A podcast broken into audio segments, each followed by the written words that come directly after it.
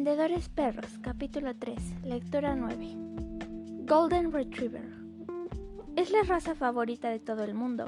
Esas bolas peludas de amor que babean, esos ojos saltarines, harán cualquier cosa por alguien dispuesto a acariciarlas.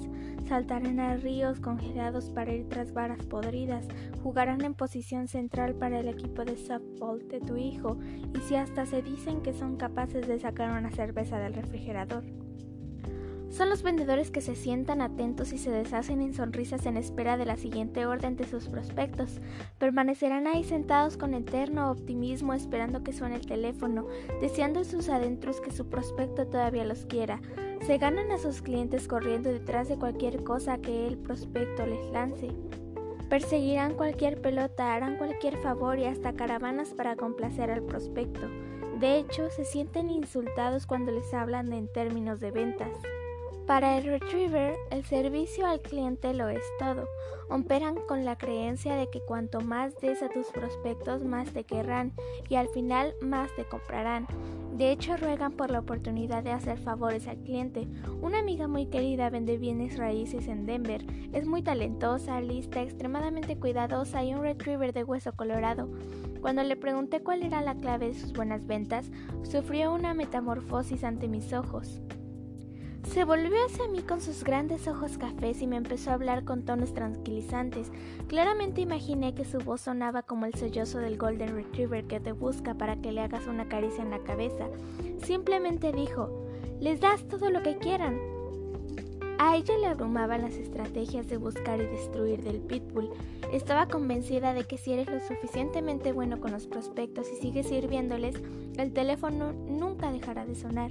Ni siquiera podía considerar otra forma más de vender, ni debía hacerlo, funcionaba. Los retrievers siempre tienen un celular encendido con la batería completamente cargada, 24 horas del día. Incluso tienen algunas baterías de repuesto completamente cargadas almacenadas por ahí, solo por si acaso se les llegara a acabar la batería. Para ellos sería imperdonable estar fuera de contacto con su cliente en un momento de necesidad. La principal herramienta de venta de Retriever es proporcionar un extraordinario servicio al cliente. Solo asegúrate de que recuerden tratar de vender algo de vez en cuando. Los retrievers sabios tienen éxito porque saben que si continuamente cuidan a los prospectos, clientes y miembros de su equipo, las cifras crecerán y crecerán. Su atención al servicio a largo plazo es el motor de su éxito.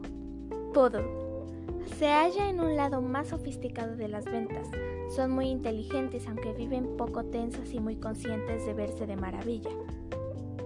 Sea que tenga fundamento en realidad o solo esté en su cabeza, los vendedores perros de este tipo viven y trabajan en un mundo de clase y glamour. Juzgan a la gente por las apariencias, a sus prospectos por el auto que tienen y pasan más tiempo en el centro comercial que sus escritorios. Usan trajes italianos, zapatos negros de ante o tacones de aguja, collares de 200 dólares o perlas costosas y conducen automóviles que les encanta estacionar a los del ballet parking. Aunque no siempre pueden pagar una vida de lujos, ven todas sus compras como herramientas absolutamente necesarias para el negocio. El poodle prefiere reportarse enfermo a tomar un transporte público o aparecerse con un mal peinado. El poodle se pavonea mientras otros perros patrullan, recorren y ruedas por sus territorios. El poodle se mueve con alarde y en ocasiones dirige su mirada brillante hacia ti en un inconfundible reconocimiento de clase. Están increíblemente bien conectados y es probable que tengan la red más extensa y exclusiva de cualquiera de las razas. Saben quién es quién y quieren que tú lo sepas. Habla en tono distinguido y con clase.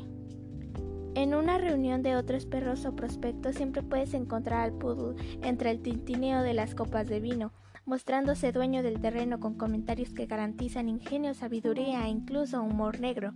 Les encanta hablar a grupos y ser el centro de atención. De hecho, el discurso de ventas del poodle a menudo se da en un estilo de desenvoltura, tales que incluso los que no tienen ni pizca de información real pueden sonar visionarios.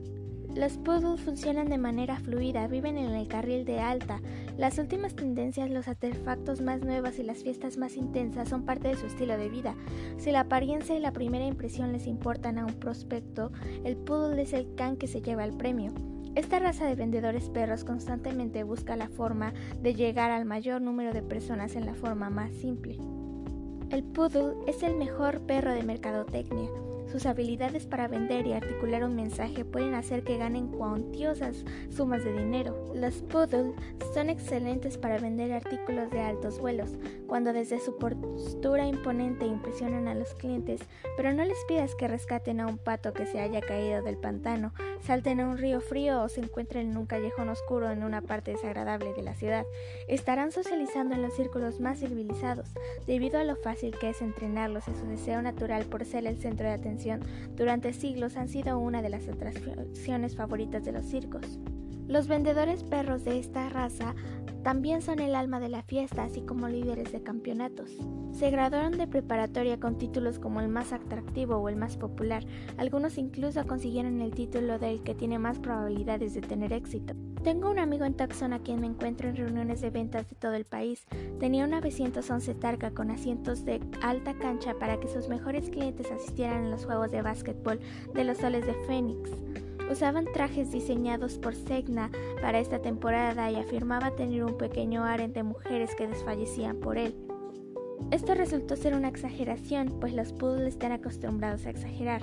A pesar de no haber dormido nada en la noche anterior y cargando la cruda por el vino, solía entrar a la oficina filial luciendo impecable. Los prospectos lo adoraban y les encantaban estar asociados con él, y para él nunca hubo escasez de prospectos. Siempre trabajaba simultáneamente y con mucha habilidad cientos de esquemas que le generaban grandes cantidades de dinero.